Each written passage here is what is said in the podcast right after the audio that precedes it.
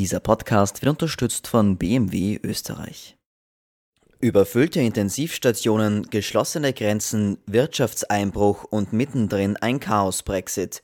Die Pandemie hinterlässt Spuren an der Europäischen Union. In welche Richtung könnte sich die EU nach Corona entwickeln und ist der europäische Zusammenhalt in Gefahr?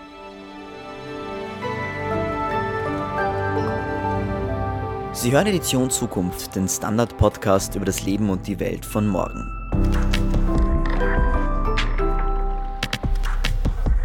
Mein Name ist Philipp Bramer und heute geht es um die Zukunft Europas und der EU. Und dazu spreche ich mit Ulrike Guerrot. Sie ist Politikwissenschaftlerin, leitet das Department für Europapolitik und Demokratieforschung an der Donau-Universität Krems und sie ist auch Gründerin des European Democracy Lab. Hallo, Frau Guerrot. Hallo. Frau Gero, Sie sind ja glühende Verfechterin der europäischen Idee und beobachten die EU natürlich auch sehr genau. Jetzt hatte die EU in den letzten Jahren natürlich einige Probleme. Brexit, der sich zieht, Flüchtlingskrise und natürlich auch populistische EU-kritische Bewegungen.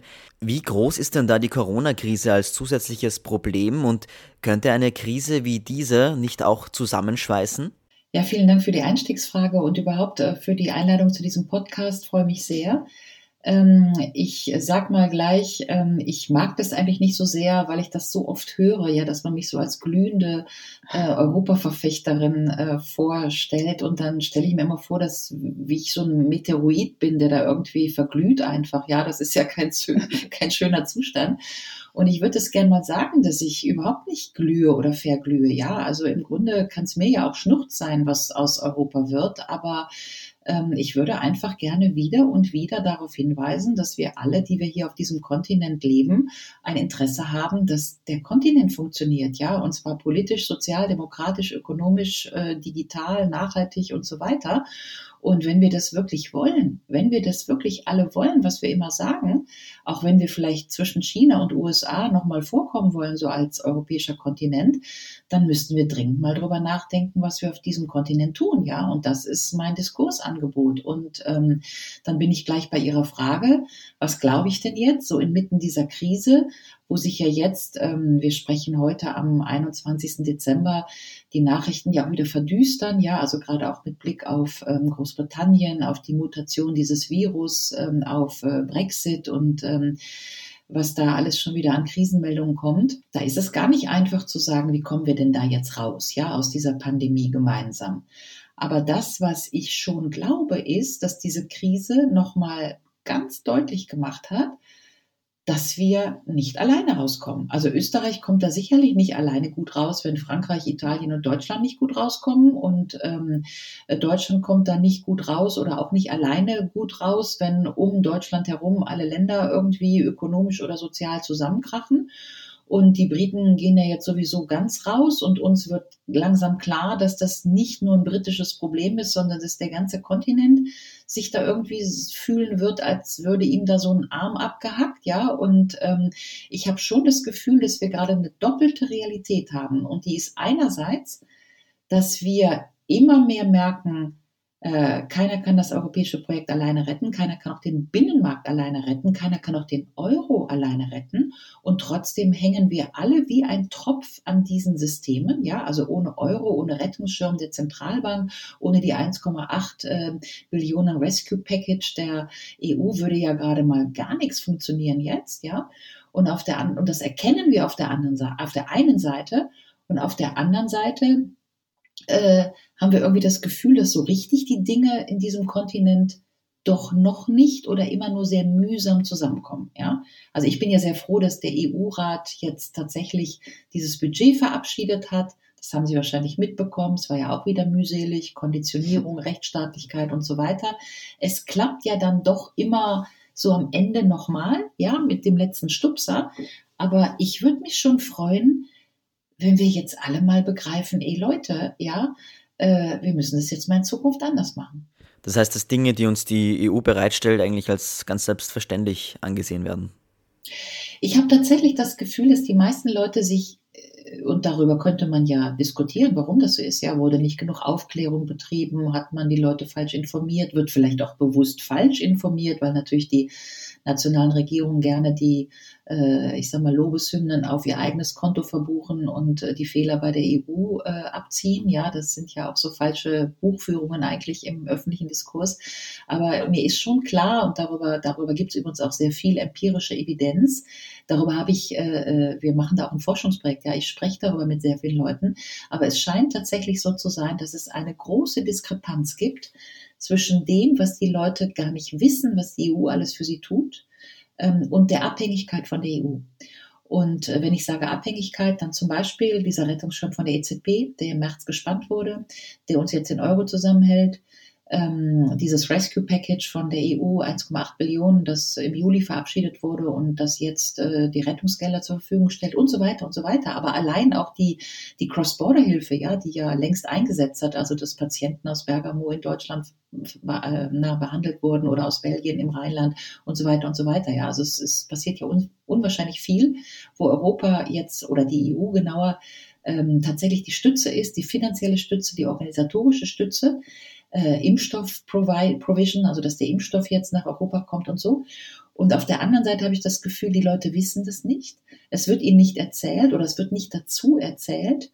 Und ähm, die Diskrepanz zwischen den beiden, ja, die Abhängigkeit auf der einen Seite und das, was man weiß, ähm, die ist tatsächlich sehr groß. Und die Frage ist, sollten wir das ändern? Müssen wir das ändern? Können wir das ändern? Also, dass wir diese Diskrepanz, das ist ja wie so ein Abgrund, ja, dass wir den überbrücken und dass wir irgendwie, wenn wir als Europäer gut durch diese Krise kommen, den Bürgerinnen und Bürgern Europas ein Gefühl vermitteln von irgendeiner europäischen Direktheit. Ja, Europa hat mit dir zu tun. Du, du kriegst was von Europa und äh, du gibst was für Europa. Ja, das ist, das, das betrifft dich. Das, das müsste eigentlich äh, in meinen Augen viel stärker in die Debatte so eine unmittelbarere Bürger-Europa-Bindung.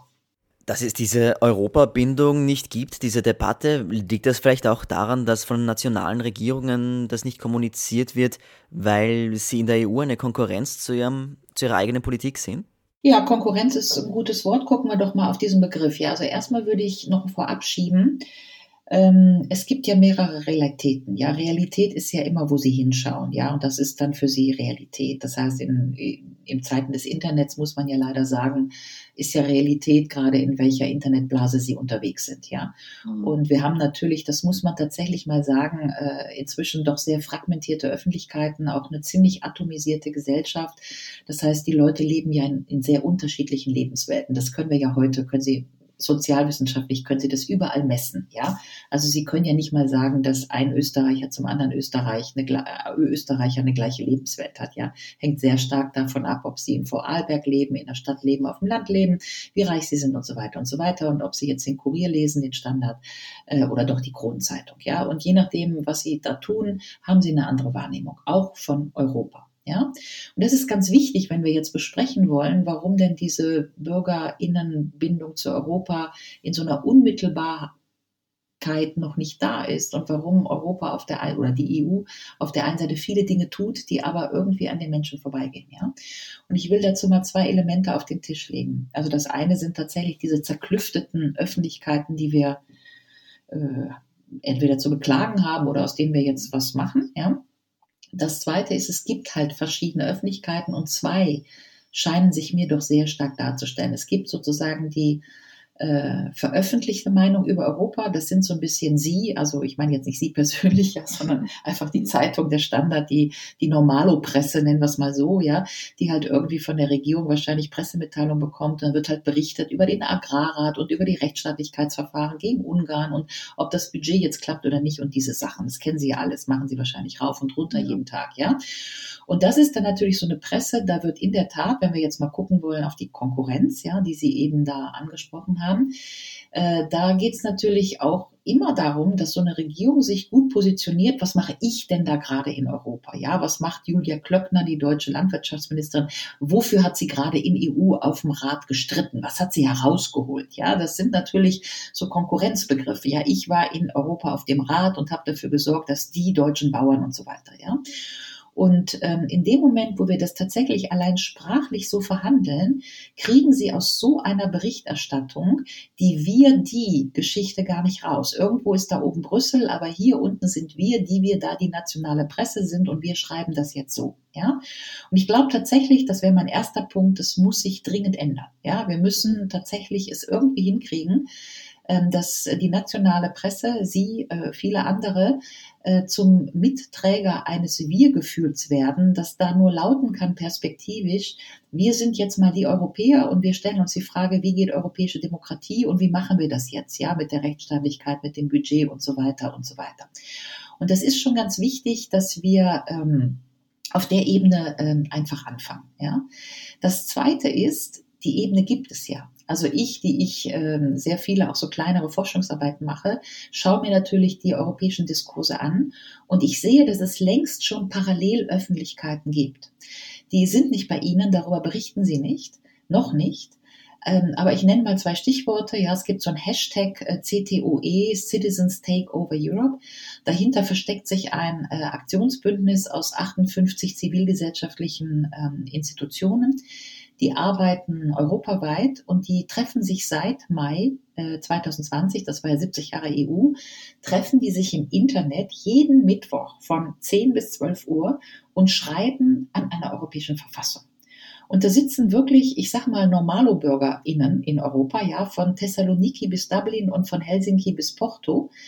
Und jeder kann entweder mit seiner Organisation dabei treten, diesem Bündnis CTOE, oder aber sich auch als Individuum dazusetzen in den Link ins Internet. Und ähm, man kann jetzt sagen, ja, was soll denn das? Ja, ist das jetzt wirklich wirkungsmächtig und kriegen die da eine europäische Verfassung hin? Aber ich beobachte das seit Mai und ich bin tatsächlich wie man sagt auf Deutsch, bass erstaunt, was die hingekriegt haben. Ja, die haben sich organisiert, die haben sich irgendwie so eine, einen Code gegeben, wie man miteinander umgeht, inklusiv, äh, tolerant, partizipativ. Die haben sich in verschiedene regionale oder auch lokale Untergruppen aufgeteilt. Die haben dann verschiedene Politikthemen vergeben und das geht einfach munter von Mittwoch auf Mittwoch weiter. So. Darüber schreibt niemand oder vielleicht demnächst der Standard, weil Sie das jetzt auch interessant finden, ja. Ähm, aber ich will damit nur sagen, wir sind, glaube ich, längst in so einer doppelten, äh, in so einer Paralleluniversumswelt, ja, wo eine bestimmte EU-Berichterstattung offensichtlich nicht mehr so richtig funktioniert und die Leute auch nur noch anödet, ja. Die EU hat wieder gemacht und wer ist denn jetzt die EU und muss mich das interessieren? Und eine, ja, sagen wir mal, citizen-based oder bürgernahe äh, selbst äh, ernannte im Grunde Öffentlichkeit von solchen Aktionsbündnissen zum Beispiel, die tatsächlich, ohne dass sie gefragt wurden und auch ohne dass sie aufgefordert wurden, solche Dinge eigentlich machen. Das ist eine Selbstermächtigung, ja.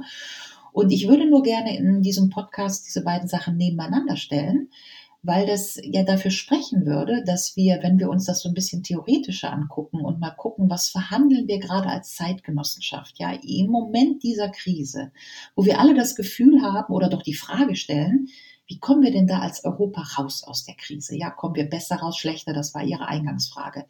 Sind wir noch irgendwo zwischen den USA und China oder machen die das jetzt unter sich aus? Ja, sind wir jetzt alle im Zoom und die Chinesen greifen die ganzen Daten ab und äh, Jeff Bezos verdient sich ein Oschi an den ganzen Amazon-Paketen und so weiter und so fort und wir können die noch nicht mal alle richtig besteuern. Das sind diese ganzen Fragen. Ja, wo gehen unsere Steuern hin? Was wird aus unseren Innenstädten? Digitalisierung? Wem nutzt das? Den Chinesen, den Amerikanern? Haben wir ein europäisches Gaffer, so Google, Amazon? Diese Fragen werden ja überall gestellt. Die haben eine höchst brisante ökonomischen äh, Hintergrund. Ja, also wer verdient gerade an der Krise und wer nicht und so weiter. Und ähm, diese, auf diese Frage als Europäer zu ähm, schauen und zu sagen, wo stehen wir da? Wo kommen wir nächstes Jahr raus, wenn hier die Fensterläden wieder aufgehen und wir alle wieder raus dürfen? Ja? Ähm, das möchte ich halt gerne damit thematisieren.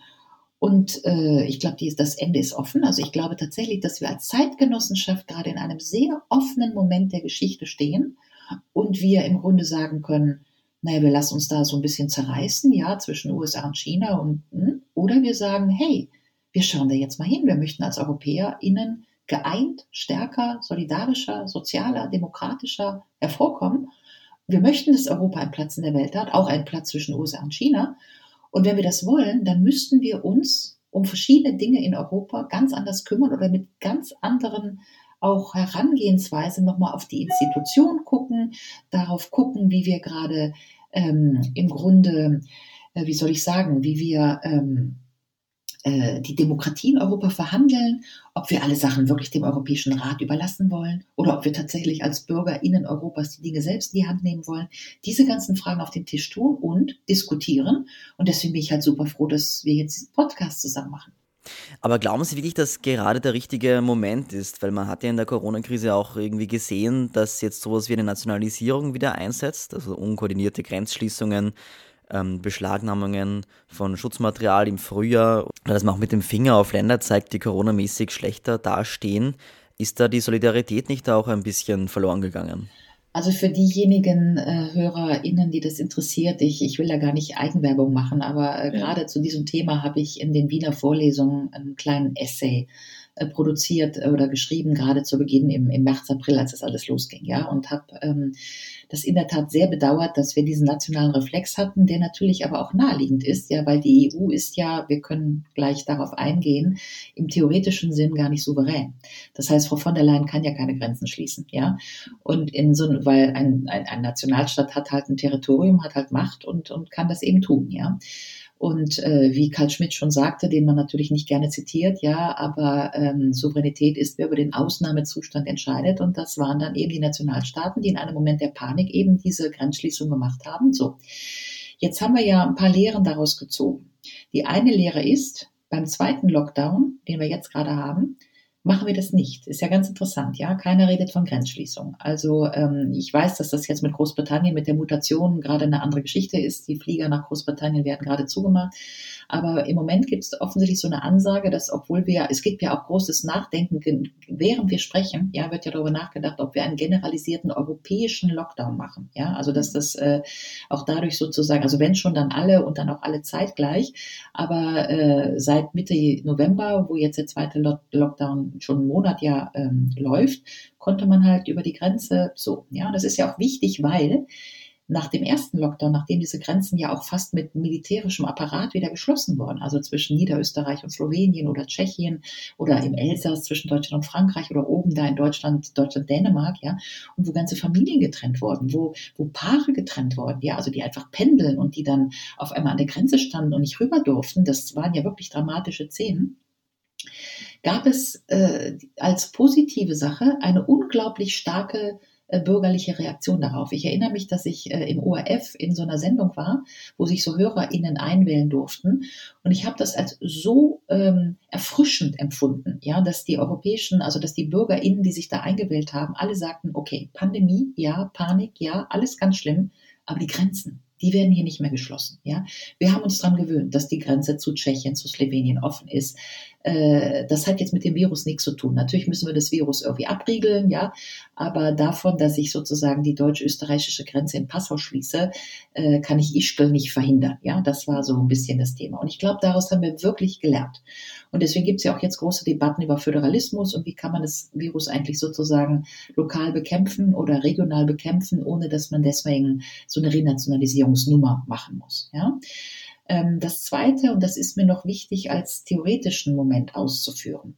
Es gibt äh, Theorien, Theories of Memory, da hat ein tschechischer Kollege von mir gerade ein sehr schönes Buch zugeschrieben, Thomas Velacek, ähm, und äh, der sagt eben, Zukunft ist ähm, die Erinnerung an die Vergangenheit, genauer die gemeinsame Erinnerung an die Vergangenheit. Ganz Europa ist nichts anderes als die gemeinsame Erinnerung an den traumatischen Abgrund von ähm, 30 Jahre Krieg zwischen 1914 und 1944 inklusive Holocaust. Ja, und aus diesem traumatischen Abgrund und aus diesem nie wieder ja, ist überhaupt das möglich geworden, was wir seither gemacht haben, nämlich zu sagen, Kohle und Stahl, das tun wir jetzt zusammen und wenn wir Kohle und Stahl zusammentun, dann können keiner mehr Panzer bauen und von da zum römischen Vertrag und von da zur Direktwahl des Europaparlamentes und so weiter und so weiter. Ja, von da zum Binnenmarkt, von da zum Euro. Immer dieses welches Schicksal wollen wir in Zukunft nicht mehr erleiden, weil wir es gemeinsam erlitten haben. Ja? Gehen wir mal in die 70er Jahre, da gab es diese Währungsschwankungen nach dem Scheitern von Bretton Woods und dann haben wir gesagt, nein, äh, das passt, also ja, Lira-Abwertung, permanente Abwertungsschlangen, das können wir alles nicht gebrauchen. Die Erfahrung aus diesen Abwertungsspiralen der 70er Jahre kann nur sein, gemeinsame Währung. Soll heißen, zurück zu Theory of Memories. Nur die gemeinsame Erinnerung an traumatische Erfahrungen ist das Fundament für eine bessere gemeinsame Zukunft. Und die eigentliche Frage ist damit gestellt. Wie erleben wir diese Pandemie jetzt? Erleben wir die gemeinsam europäisch traumatisch und entwickeln wir daraus ein nie wieder, es soll nie wieder passieren, dass wir bei Bergamo die Grenzen äh, schließen, anstatt die Leute sofort auszufliegen, ja, weil damals waren, zu dem Zeitpunkt waren ja in ganz Europa eigentlich die Krankenhäuser noch leer, ja, hätten wir ja auch machen können, anstatt zuzugucken. Es sollen nie wieder russische Militärfahrzeuge durch Norditalien, sondern das müssen europäische Fahrzeuge sein und so weiter, ja. Und die, deswegen ist es ganz wichtig, sozusagen die Erinnerung an diese Krise muss eigentlich der Nährboden sein für die Formulierung des besseren anderen Europas. Und jetzt schauen wir uns mal an. Also ein bisschen haben wir schon gelernt. Immerhin haben wir das Rescue Package, den Rettungsschirm der, EZB. Wir haben zum ersten Mal Direktanleihen der Europäischen Union. Wir haben aus der Euro-Krise vor zehn Jahren gelernt, dass wir keine Zinsunterschiede mehr haben bei Staatsanleihen. Das wollen wir nicht mehr, weil das war das Drama vor zehn Jahren, ja, dass die Italiener sich mit 2,5 Prozent am Markt verschulden und Deutschland mit nur 0,5 Prozent. Und wenn sie Milliarden von Euro aufnehmen müssen, macht das einen trefflichen Unterschied. So. Das heißt, die Lehre haben wir mit dem Rescue Package gezogen, dass die EU als juristische Person sich am Markt verschuldet und das Geld dann verteilt. Wir haben ein ganz starkes Bekenntnis zur sozialen Säule jetzt. Ja, Frau von der Leyen hat in ihrer äh, Ansprache Rede an ähm, zur Lage der Union, ja, State of the Union, ganz stark die soziale Säule in den Vordergrund gestellt. Es liegen Pläne im Rahmen der deutschen EU-Ratspräsidentschaft ähm, für eine europäische Arbeitslosenrückversicherung auf dem Tisch, über eine europäische Pandemic Health Center oder überhaupt allgemein europäische Health Policy wird nachgedacht. Das sind ja alles Sachen, die sind undenkbar gewesen davor. Das heißt, ich würde tatsächlich sagen, äh, als Zeitgenossenschaft, als die, die wir jetzt diese Krise verhandeln, ist das Fenster der Geschichte weit offen. Ich wüsste nicht zu sagen, kommen wir da jetzt kräftig geeint heraus oder geht es nochmal in die andere Renationalisierungsrichtung? Ich bin bei Ihnen und bei Ihrer Frage zu Beginn war der nationale Impuls der größere. Mhm. Inzwischen haben wir doch sehr dagegen gearbeitet und viele europäische Pflöcke eingeschlagen. Dass das kritisch ist, weiß ich auch. Ja, war ja nicht einfach, dieses Budget zu verhandeln. Ob es gut geht, vermag ich nicht zu sagen. Sie haben ja schon angesprochen, dass der erste Schritt der europäischen Integration Kohle und Stahl war, danach die gemeinsame Währung. Heißt das, dass jetzt der nächste Schritt äh, die Sozialunion sein könnte? Da würde ich ja gerne dazu sagen, ähm, für alle, die etwas älter vielleicht sind unter den ZuhörerInnen, ja, ich habe ja in den 1990er Jahren mal für Jacques Delors äh, arbeiten dürfen, den großen Präsidenten der Europäischen Kommission von 1985 bis 95, aber ähm, 1989 hat Delors Vorschläge für eine Sozialunion auf den Tisch gelegt. Ja, ich wiederhole nochmal, 1989, ja, also vor 31 Jahren. Und dieses Sozialprotokoll haben alle unterschrieben, Österreich halt noch nicht, äh, obwohl es das natürlich über den Acquis inzwischen auch aufgenommen hat, weil wer beitreten wollte danach, musste er den gesamten Acquis übernehmen. Die einzigen, die das Protokoll von Delors nicht unterschrieben haben, waren die Briten. Die gehen ja jetzt auch raus. Ich will nur sagen, die Sozialunion ist wirklich kein neues Thema. Wenn Sie sich den Maastrichter Vertrag angucken, 1992, ähm, dann ähm, Ever Closer Union, da steht drin, wir machen jetzt eine Währungsunion eine Sozialunion, eine Fiskalunion und eine politische Union. Ja, nur mal zur Erinnerung, das waren die Ziele, die wir 1992 formuliert haben im Maastrichter Vertrag Ever Closer Union. Und alle Staaten, die danach gekommen sind, also Österreich, Finnland, Schweden, aber dann 2004 die Osteuropäer, haben diesen Acquis ja eigentlich als Rechtsbestand übernommen. Das heißt, eigentlich haben wir uns alle, die wir jetzt hier sitzen und sprechen, außerhalb der Briten, die uns jetzt verlassen, haben wir uns eigentlich äh, schon committed, dass es eine Sozialunion geben muss. Die Frage ist nicht, wäre das jetzt eine Initiative nach der Pandemie, sondern die eigentliche Frage ist, machen wir jetzt, was wir vor 31 Jahren uns schon zugesagt haben, dass es, dass wir es machen, ja. Also um jetzt nochmal Jean-Jacques Rousseau zu zitieren, une monnaie est un contrat social, eine Währung ist schon eine Sozialunion, ja. Und das wussten wir oder alle klugen Leute, die da 92 schon dabei waren. Jeder wusste, dass wer sein Geld zusammenlegt, muss in letzter Konsequenz no taxation without representation, ja, muss im Grunde den Haushalt, das, das, das fiskalische und damit die soziale Umverteilung auch zusammenlegen. Ja, es ist eigentlich so, so, so, keine Ahnung, so sicher wie das Arm in der Kirche, sagt man im Rheinland. Ja, aber wir haben uns natürlich 31 Jahre lang intelligent um diese Frage rumgemogelt und den letzten Akt dieses Rummogels haben wir natürlich jetzt nochmal im Juli erlebt, wo dann die sogenannten sparsamen Vier oder The Frugal Four das alles nochmal anders äh, interpretiert haben sehen wollen. Ähm, und ähm, Trotzdem haben wir ja einen kleinen Fortschritt gemacht und die Frage ist, können wir das noch sozusagen, diese Debatte noch weiter nach vorne bürsten? Und wenn ich den Satz noch machen darf, ja, es liegt ja wirklich nicht an den Bürgerinnen und Bürgern. Ähm, ich hatte ja eben schon gesagt, wir haben ja zwei Öffentlichkeiten, ja, also sozusagen die, der, der, der, der veröffentlichte EU-Diskurs, die Staaten, die da sagen, die EU hat wieder gemacht oder auch nicht gemacht, ja wer ist überhaupt die EU? Ist es jetzt das Parlament, der Rat, die Kommission? Das wird ja selten differenziert. Und eben, was ich sagte, Citizens Takeover, diese zivilgesellschaftlichen ähm, ähm, Bewegungen. Aber wenn Sie in diesem zweiten Diskursraum wenn Sie da mal fragen, die Leute, gibt es übrigens auch Eurobarometer-Umfragen zu. Ja, zum Beispiel sind Sie für ein European Pension Scheme oder für ein European Unemployment Scheme oder für, hier hat die Universität Oxford noch im April 2020 gefragt, äh, möchten Sie ein europäisches Grundeinkommen? Dann kriegen Sie bis zu zwei Drittel der EuropäerInnen, der europäischen BürgerInnen, ja, die dafür sind. Das heißt, was wir doch eigentlich im Diskurs, zumindest sozialwissenschaftlich messen können, ist ein kolossales Spannungsfeld oder eine kolossale Diskrepanz zwischen einem veröffentlichten Diskurs und einer messbaren Bereitschaft der BürgerInnen Europas, endlich in dieser Sozialunion anzukommen. Ja? Also ich würde mal sagen, äh, wenn Europa scheitert, dann hat es an den BürgerInnen nicht gelegen. Ja? Denn sonst könnte man sich ja diese Zustimmungsraten, zwei Drittel zu Arbeitslosenrückversicherung, European Pension Scheme, Grundeinkommen nicht erklären. Das heißt, ich würde behaupten wollen oder auf der Grundlage dieser Daten zumindest die These in den Raum stellen wollen, dass es ein Desiderat gibt nach einem sozialen Europa und dass es auf der Ebene der europäischen BürgerInnen auch gar kein Bedürfnis gibt, sich zu unterscheiden. Ja, also in, in diesem zweiten Diskursraum äh, für die ist das alles klar, dass man einen Griechen und einen Dänen und einen Portugiesen und eben einen Österreicher strukturell nicht anders behandeln kann, ja. Als europäische BürgerInnen müssen wir alle gleich sein vor dem Recht, auch bei den sozialen Belangen, ja. Aber im ersten Diskursraum, im veröffentlichten, da ist es noch nicht durch. Ja, jetzt haben wir ja gerade besprochen, dass die meisten Menschen für mehr Europa sind, in Umfragen zumindest. Das äußert sich aber nicht immer ähm, in der Politik. Woher kommt denn diese Diskrepanz ähm, zwischen diesen Meinungen in Umfragen im Eurobarometer, die sich aber nicht in der Politik niederschlagen? Was müsste man denn dadurch brechen, damit sich diese Wünsche, die Sie angesprochen haben, auch in der politischen Entscheidungssphäre weiterziehen? Ja, das wäre unsere gemeinsame Arbeit, ja. Sie, ich, äh, alle, die wir da im zivilgesellschaftlichen, ähm, im Bereich des Wissenschaftstransfer, ich versuche ja gerade so ein bisschen Wissenschaftstransfer zu machen, ja, und über Umfragen zu sprechen, die dann äh, in den öffentlichen Raum kommen. Sie sind auf der journalistischen Seite äh, wir gestalten Öffentlichkeit, ja, und dieser Podcast ist hoffentlich ein kleiner Beitrag dazu. Ich glaube, das ist so ein bisschen steter Stopfen, äh, steter Tropfen hüllt den Stein. Und ich würde einfach mal hoffen wollen, je mehr sich das rumspricht, desto mehr kann dieser Diskurs skaliert werden, ja.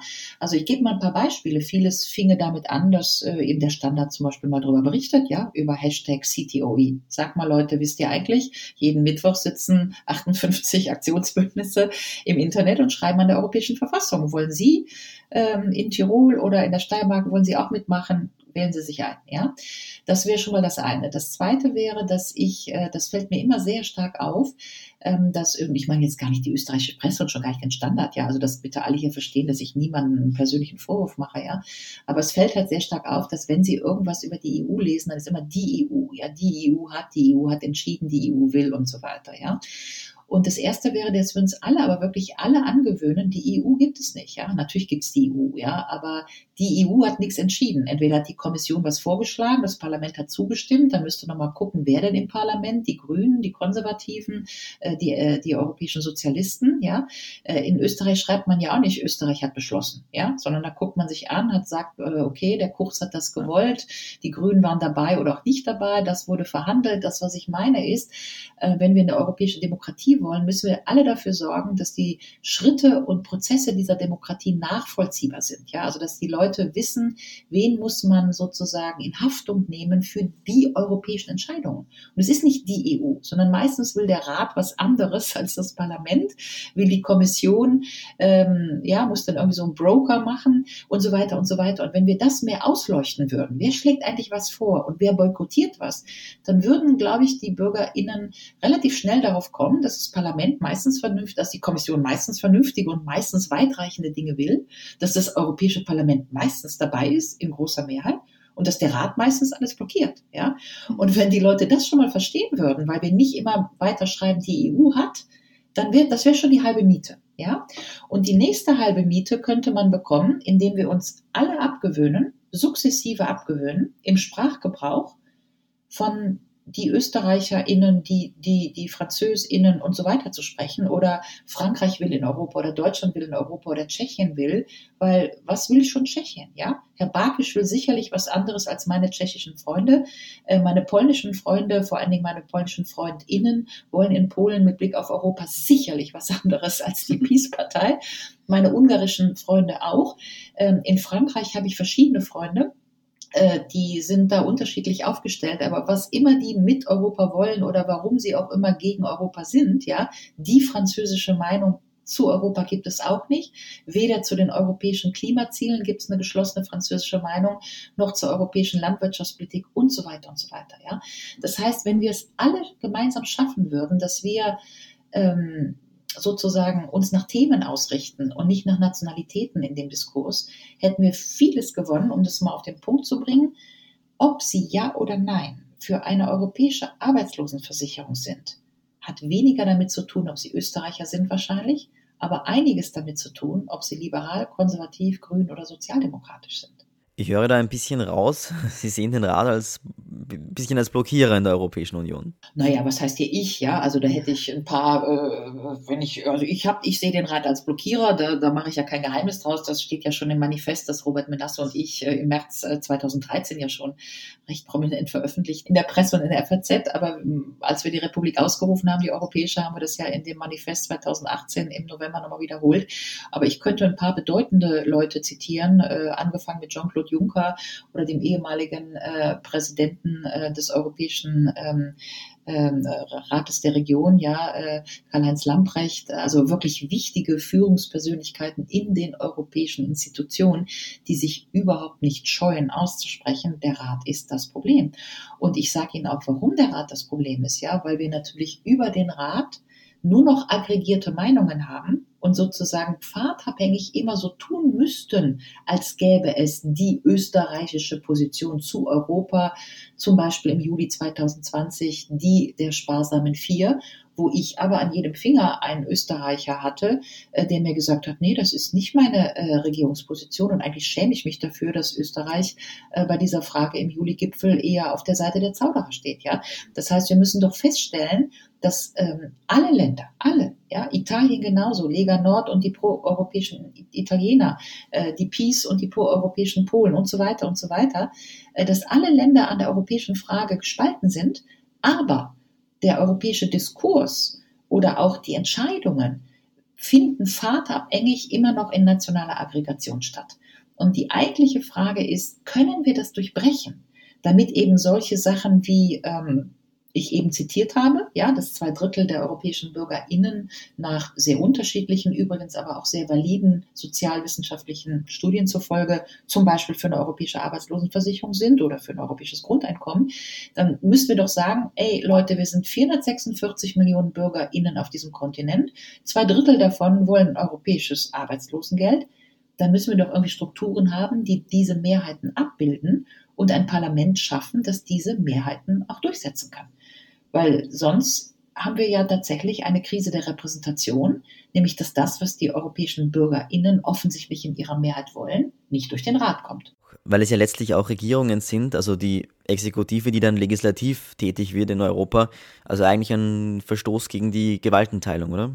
Ja, genau. Und deswegen ist ja das, äh, machen wir mal ein bisschen Theorie. Ich hoffe, es wird nicht zu trocken, ja, aber deswegen ist natürlich äh, das ist, glaube ich, der crucial moment, ja, der Moment, den wir jetzt gerade verhandeln. Wir haben die ersten 70 Jahre Integration und ich möchte das überhaupt nicht kritisieren. Ja, ich danke allen, die von Adenauer, Spinelli angefangen bis hin zu Alois Mock und Helmut Kohl und Mitterrand und Delors, die das getragen haben, dieses Projekt. Ja, da steckt so viele Lebensjahre, so viele Alterskohorten stecken da drin, die immer genau das getan haben, was zu ihrer Zeit möglich und richtig war. Ja? Also es geht überhaupt nicht darum, irgendwas zu dekonstruieren oder zu zerstören, schon gar nicht. Ja? Aber ich glaube, wir müssen es wirklich weiter tragen. Also das wäre halt die Frage. Tragen wir es jetzt durch die Pandemie weiter in eine andere Zukunft? Und wenn wir das tatsächlich entscheiden sollten, dann würde ich tatsächlich sagen, wir müssen neu über den Begriff der Souveränität nachdenken. Ja, es können einfach nicht zwei Einheiten souverän sein, entweder die EU oder eben äh, die Nationalstaaten. Beides geht nicht. Das haben wir jetzt in der Krise ganz deutlich gesehen. Wer schließt die Grenzen, wer bestellt den Impfstoff und so weiter und so weiter. Äh, die zweite Frage ist in der Tat, wo ist die Gewaltenteilung? Normalerweise funktionieren Demokratien mit Gewaltenteilung, das heißt Legislative, Exekutive, Judikative. In Europa ist das auf gut Deutsch ein bisschen durcheinander, ja, weil die Kommission ist die Hüterin der Verträge, also irgendwie so eine Mischung aus Exekutive und Legislative. Also sie macht, sie ist einerseits Legislative, weil sie macht ja eigentlich die legislativen Vorlagen, was aber eigentlich so eine Kommission nicht machen sollte. Dafür ist die Kommission Hüterin der Verträge, was aber eigentlich der Europäische Gerichtshof ist und so weiter und so weiter. Ja? Und das verstehen die Leute nicht, nämlich dass die EU in der sogenannten Trilogie, also Kommission macht die Vorschläge und dann werden die zwischen Rat und Parlament werden die legislativ beschlossen. Diese Institutionenlogik der Trilogie ist natürlich für die meisten Leute, die an nationalstaatliche Demokratieabläufe gewohnt sind, intuitiv nicht zugänglich. Ja? Und deswegen kommt dabei immer, wie wir eben diskutiert haben, immer nur dabei raus, äh, die EU hat entschieden, ja, weil man diese Abläufe nicht rekonstruieren kann.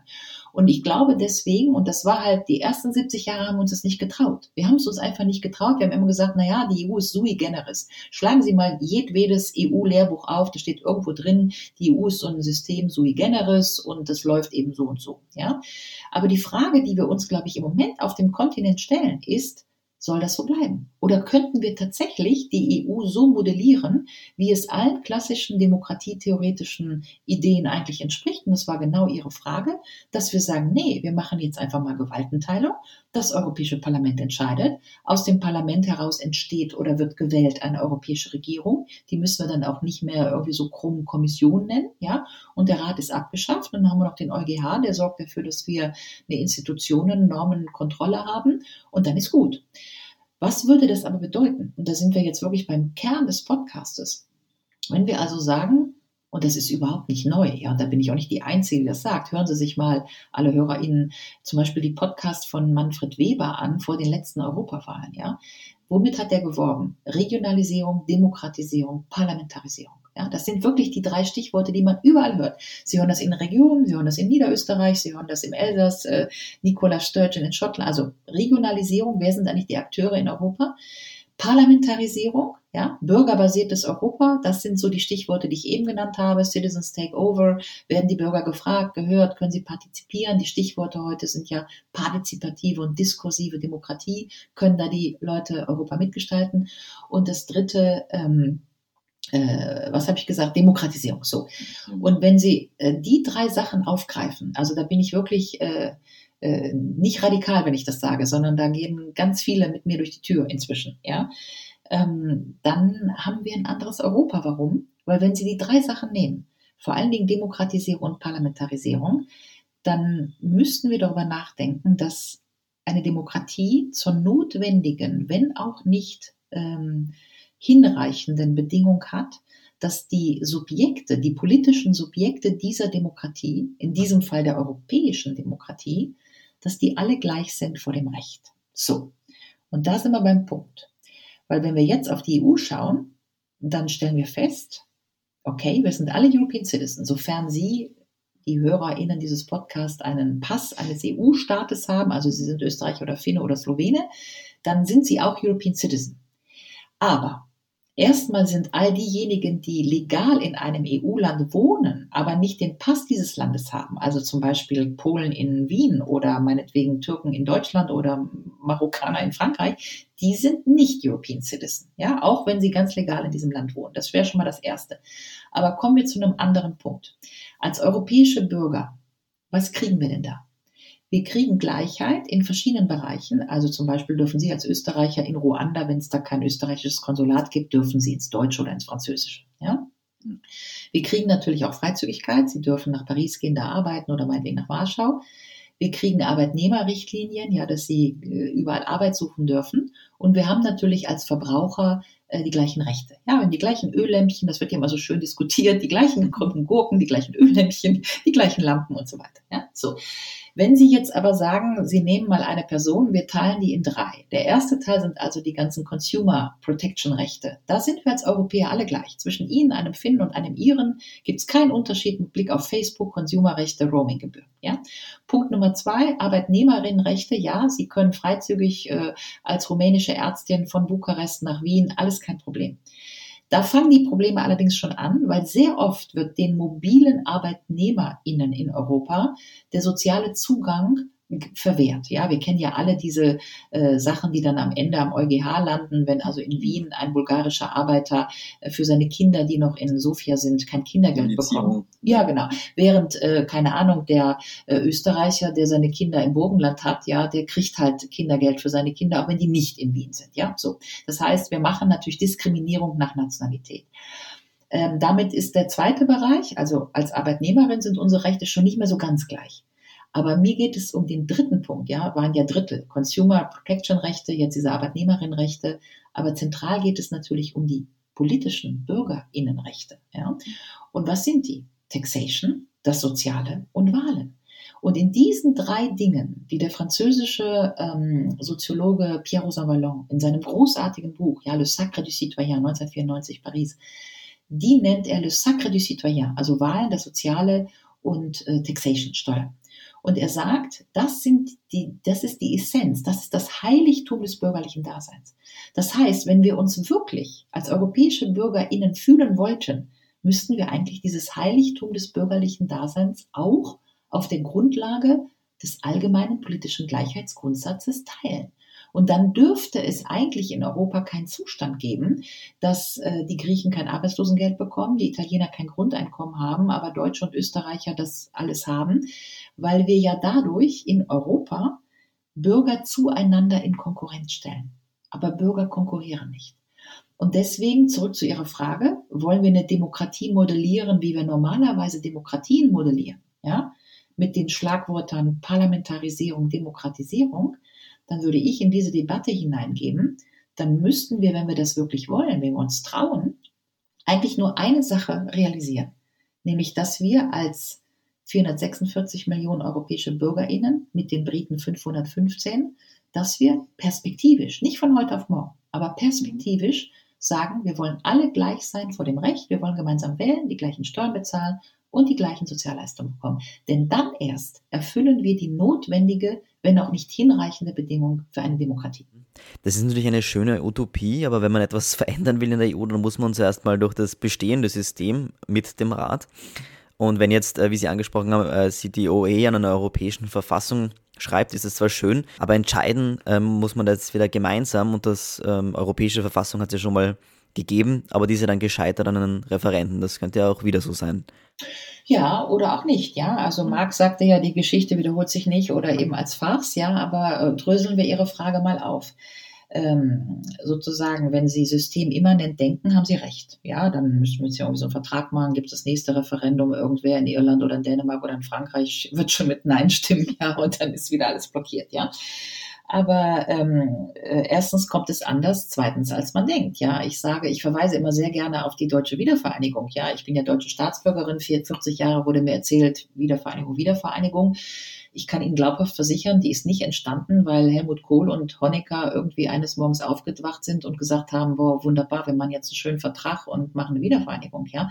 Sondern diese Wiedervereinigung ist in letzter Konsequenz entstanden, weil Bärbel Bohley aufgestanden ist, weil es eine riesengroße Bürgerinnenbewegung gegeben hat, weil man montags auf der Straße war, wir sind das Volk, und weil aus dieser Bewegung dann irgendwann mal der doch wirklich nicht geplante Moment entstanden ist, dass, wie Schibowski ähm, äh, vor der Pressekonferenz saß und auf, den, ähm, auf die Frage dieses italienischen Journalisten geantwortet hat, naja, also ab wann soll denn jetzt diese Maueröffnung gelten? Und er sagte, äh, eigentlich weiß ich es nicht, aber ich glaube ab sofort, ja.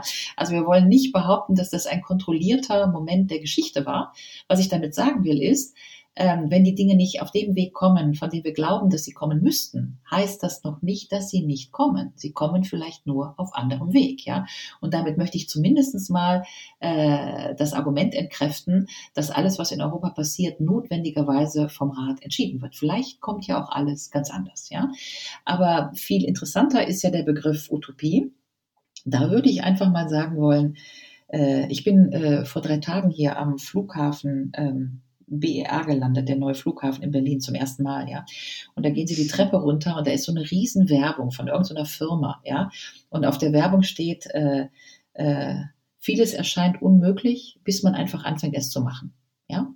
Und so ist das ja auch. Also ich kann Ihnen glaubhaft versichern, ich war ja in den 90er Jahren bei Jacques Delors, aber wie viele Leute mir noch 1999 erzählt haben, dass die Euro, dass der nie kommen wird, dass es so unmöglich ist, diese Währungsunion zu machen. Glauben wir eigentlich, das war ein Ponyritt? Also für alle, die dabei waren, das, das war, es war kein Ponyritt, ja.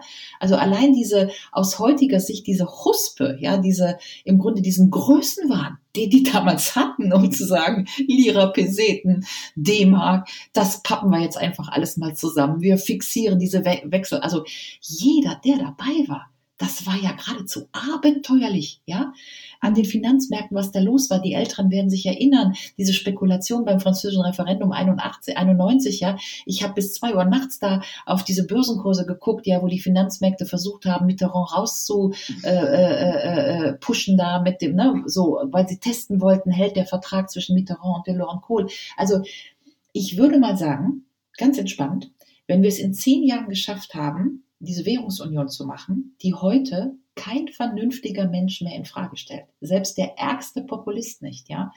Bernd Lucke nicht und Marine Le Pen auch nicht, weil alle wissen, dass der Ast, auf dem wir sitzen, der ökonomische Ast, auf dem wir sitzen, ja. Österreich zurück zum Schilling, viel Spaß, ja. Mhm.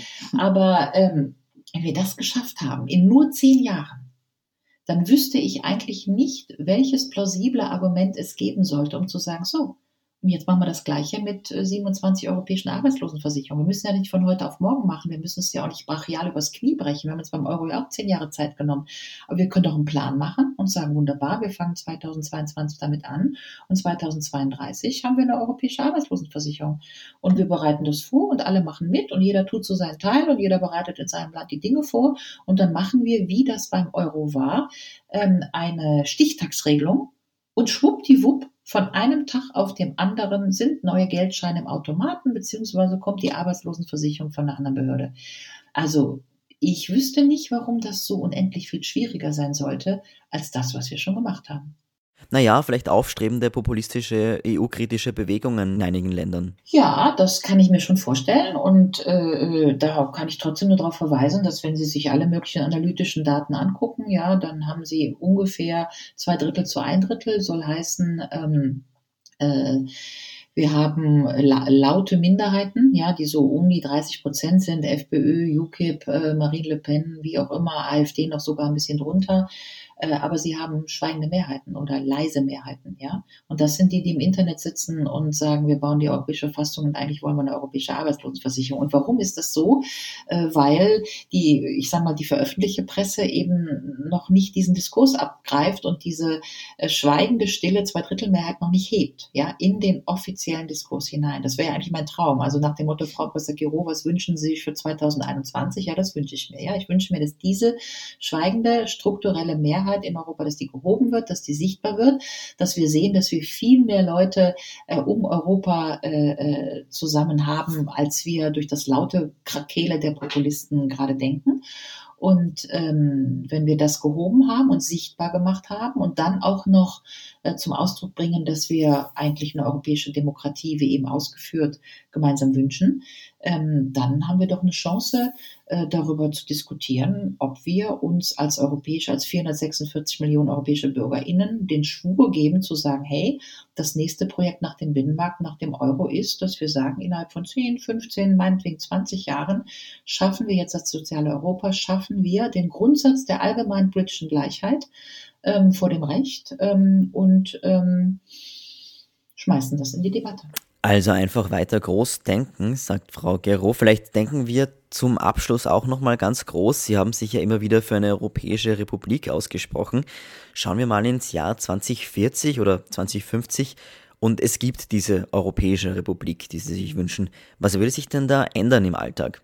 Also erstmal, wenn wir das machen würden, ja, dass wir uns auf nichts anderes, ganz basisch einigen würden, perspektivisch wollen wir als europäische BürgerInnen gleich sein vor dem Recht. Und zwar in allen bürgerlichen Belangen des Lebens. Auch Voting, auch Taxation, Steuern und das Soziale. Ja, wie ich eben ausgeführt habe. Dann sind wir in der Republik, weil das ist die Definition einer Republik. Diejenigen, die sich in den Zustand der Rechtsgleichheit begeben, begründen eine Republik Cicero. So.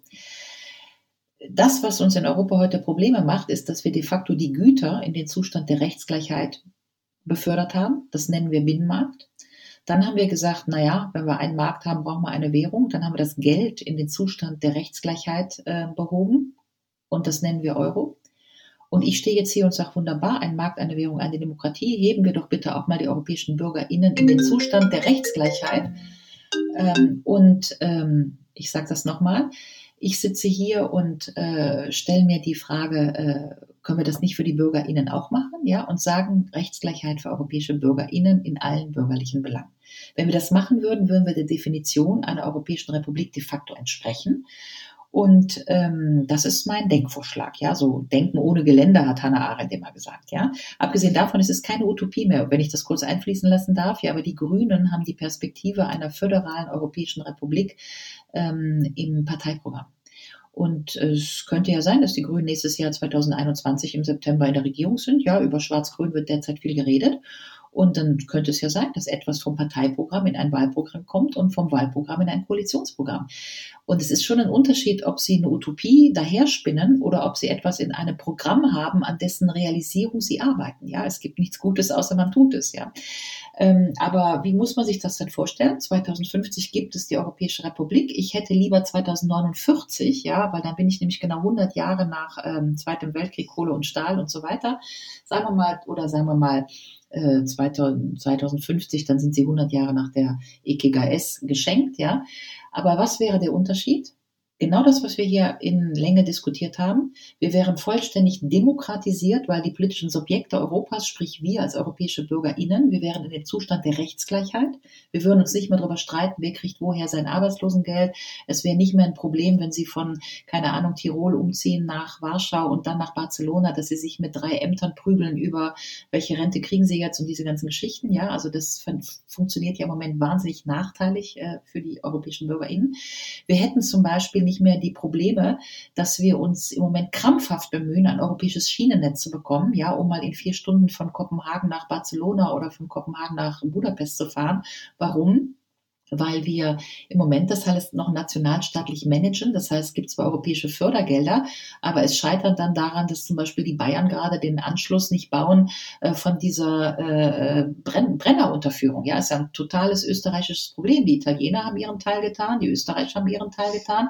Diese beiden Baustrecken sind vollendet und aus unerfindlichem Grund äh, bauen, bauen jetzt die Bayern nicht das Anschlussteil da in Deutschland und in Europa kann keiner auf den Tisch hauen und sagen, Markus Söhner, jetzt bitte mal das Anschlussteil bauen. Ja, und dass solche Probleme gäbe es dann nicht. Oder allein das Problem, dass der französische Thalys auf dem deutschen Schienennetz nicht so schnell fahren kann, weil es noch keine europäische Zuggeschichten gibt, die mal das Schienennetz vereinheitlichen und die Technik. Das gäbe es zum Beispiel auch nicht. Das heißt, in der Europäischen Republik zu sein, wäre auch ein ganz konkreter Beitrag einfach mal, das Klimaschutzversprechen Europas, nämlich 2050 der erste klimaneutrale Kontinent zu sein, um dieses Versprechen einzulösen, ja.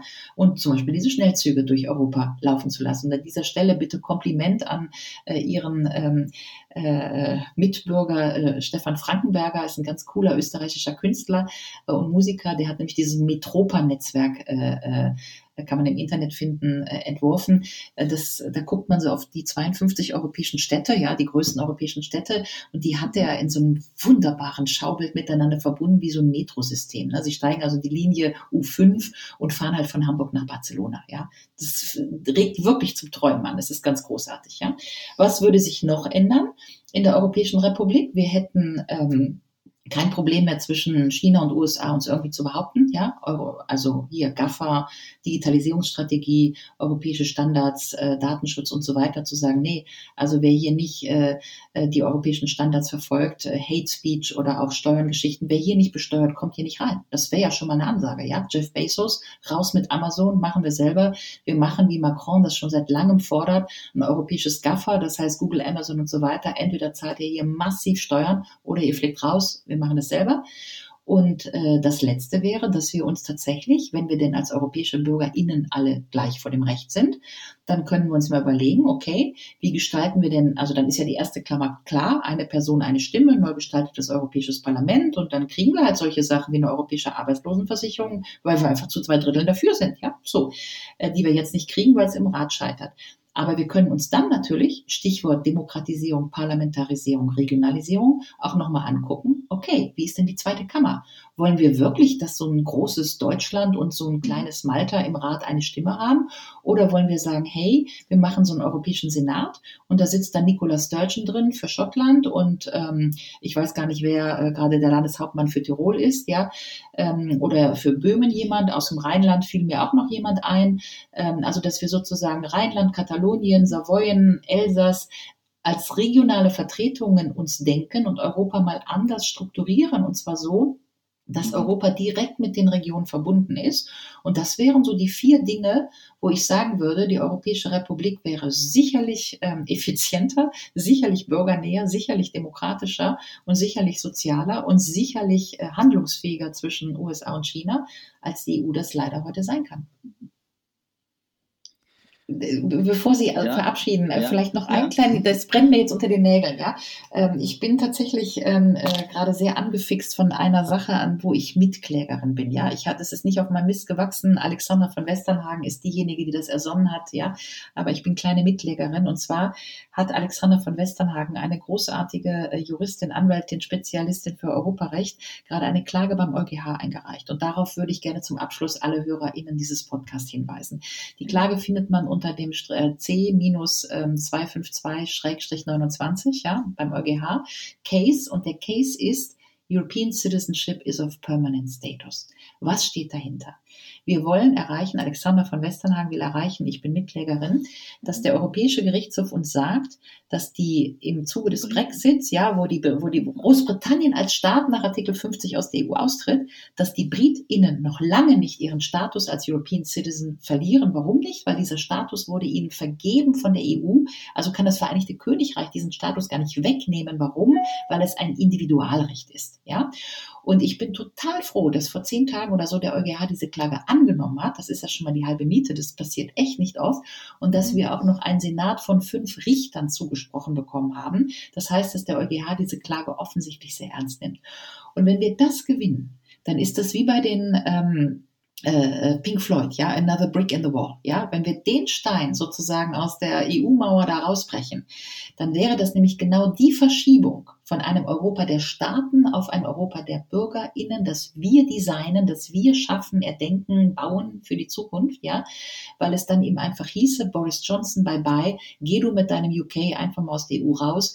Die Britinnen sind weiter europäische BürgerInnen. Nicola, Nicola Sturgeon freut sich ein Ast, die kommt dann mit den Schotten gleich wieder in die EU. Nordirland geht zu der Republik Irland. Wales ist auch bei Europa. Tu deine Londoner Insel in den Ozean. Geh mit England hin, wo du willst. Ja, aber Europa nimmt jetzt eine neue Wendung. Naja, es würde natürlich zu Chaos führen, wenn jetzt alle Briten doch wieder EU-Bürger sind. Naja, alle halt vielleicht nicht, wenn der Johnson da mit seinem England irgendwie einen anderen Weg fahren will. Aber äh, können Sie mir jetzt mal gerade sagen, dass wir vielleicht kein Chaos haben? Ja, also wenn ja. es überhaupt ein Chaos gibt, dann doch dieser Brexit-Geschichte. Ja, also äh, waren Sie, wann waren Sie das letzte Mal in Calais? Ja, also ich will nur sagen, ich bin ja, ich sitze ja nicht hier und bin naiv. Natürlich wird das kein Ponyritt. Ja, ich war schon beim Euro dabei. Es war auch kein Ponyritt. Ja, aber irgendwann in der Geschichte muss man mal wissen, wo man hin will und äh, äh, dass es so, wie es jetzt ist, gut wäre oder dass wir mit dem Brexit, Öxit, Italexit, Polexit, Frexit irgendwo hinkämen, das muss mir noch mal jemand erklären.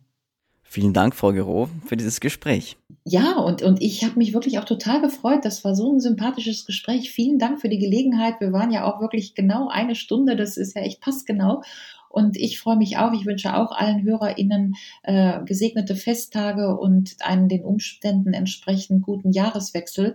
Und ich hoffe wirklich, dass wir in einem anderen Europa durch, nach der Pandemie, dass wir da herauskommen. Ja, also irgendwie so ein neuer Frühling, das ist wirklich mein Wunsch. Ja, vielen Dank, Frau Gero. Ein großes Danke auch an unsere Hörerinnen und Hörer für das letzte Jahr Edition Zukunft. Das ist die letzte Folge in diesem Jahr und in dieser Staffel. Wir machen eine kurze Pause. Auf der Standard.at slash Zukunft finden Sie aber natürlich weiterhin alles über das Leben und die Welt von morgen. Die nächste Folge vom Podcast Edition Zukunft erscheint dann am 22. Jänner. Bis dahin wünsche auch ich Ihnen schöne Feiertage einen guten Start ins neue Jahr und bleiben Sie gesund. Ciao!